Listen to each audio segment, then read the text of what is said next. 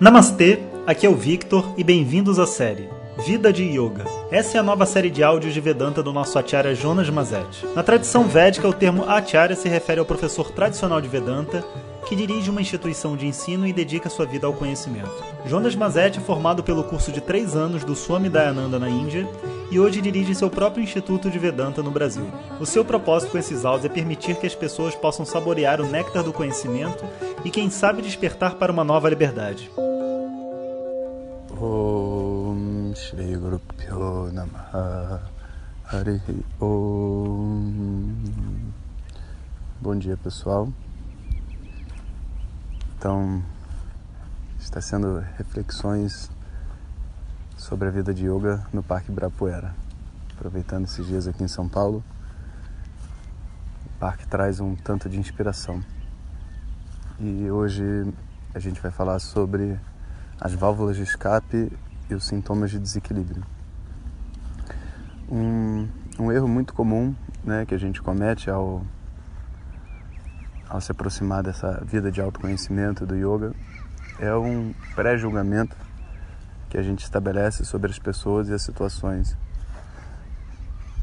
Isso ocorre naturalmente porque, como todos nós temos criações diferentes, traumas diferentes, desejos diferentes, ambições diferentes, ao olhar a outra pessoa, é, dificilmente a nossa mente faz uma conta de que a outra pessoa é diferente de nós. Em geral, a gente sempre projeta que o outro é igual a nós e tenta entender o outro a partir do nosso paradigma. Entretanto, as pessoas são diferentes, né? Então, quando a gente vê uma pessoa que tem algum tipo de comportamento onde ela se excede de alguma maneira, né? Por exemplo, ela fala alto demais grita demais, uma voz estridente que dói o ouvido e não para de falar. Outra come demais, come um monte de coisa e fala, nossa, come muito. Outra pessoa, sei lá, fala de menos. Também é um excesso, né? Ela fala de menos, ela não se conecta com outras pessoas. A outra, não sei o que. Gente, o que acontece? A gente olha para essa pessoa e fala, nossa, que pessoa estranha, né? E se de repente ela tivesse, sei lá, o mesmo problema que eu, vamos supor, a dificuldade para acordar de manhã, eu iria entender. Ia falar, pô, é difícil mesmo acordar de manhã, né? O dia ontem não foi bom, você está desanimado, né? Mas se eu não tenho esse perfil de desânimo, que se reflete através dessa dificuldade de levantar da cama, ao olhar a outra pessoa, eu muitas vezes é, não entendo ela e crio na minha cabeça que ela tem algum tipo de perturbação, né? Algum tipo de algo está errado com ela. Mas saibam que não tem nada de errado com ninguém. A verdade é que as válvulas de escape de cada pessoa são diferentes. E obviamente, o nível de ansiedade, o nível de dor, o sofrimento que cada um tem é de cada um. Então, ninguém na sua no seu equilíbrio, né, vai exceder comendo, ou vai exceder dormindo demais, ou gritando. Ou... Então, todos esses excessos, eles representam um desequilíbrio da personalidade. E aí que nós, buscando ter uma vida de yoga, a gente vai observar os nossos excessos, né? Onde que estão os pontos que nos tiram, vamos dizer assim, do eixo, né? E através desses excessos a gente pode fazer o caminho inverso e tentar descobrir qual que é a fonte de desequilíbrio.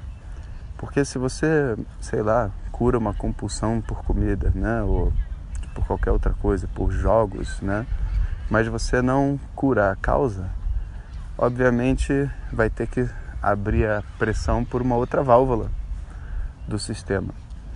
Então, curar o sintoma é importante, até porque às vezes tem um preço muito alto, né? A gente é, se exceder, por exemplo, com a comida, né? Mas é, só está sendo o que está acontecendo ali é só um desequilíbrio da mente e a gente precisa se conectar a esse desequilíbrio, a, a causa do desequilíbrio, para poder resolvê-lo de uma maneira mais fundamental. E a gente vai ver então que quando a gente chega a essa causa, a gente vai chegar nas famosas necessidades humanas. Então essas necessidades humanas, por carinho, atenção, afeto, prazer, é, necessidades fisiológicas, sono, necessidade de contribuir para outra pessoa, tem tantas necessidades que a gente tem como ser humano. Essas necessidades, quando não são atendidas, elas provocam um rádias, um movimento dentro da mente que se manifesta na forma de desejos e hábitos. E esses desejos e hábitos é o que vão então me botar na pressão de executar ações que muitas vezes nem é o que eu quero para mim, me colocando então num desequilíbrio. Então é esse que é a compreensão que a gente precisa ter, primeiro para evitar o julgamento das outras pessoas, porque julgar o outro não faz parte de uma vida de yoga, sabe? Existem certas análises que a gente faz das pessoas, do mundo, que são inevitáveis. Mas como que a análise e o julgamento se diferenciam? Porque na análise a gente não condena a outra pessoa, a gente, para falar a verdade, analisa um comportamento e não uma pessoa, sabe? A gente analisa o comportamento, o que, que a pessoa está fazendo para tentar entender e tentar crescer junto.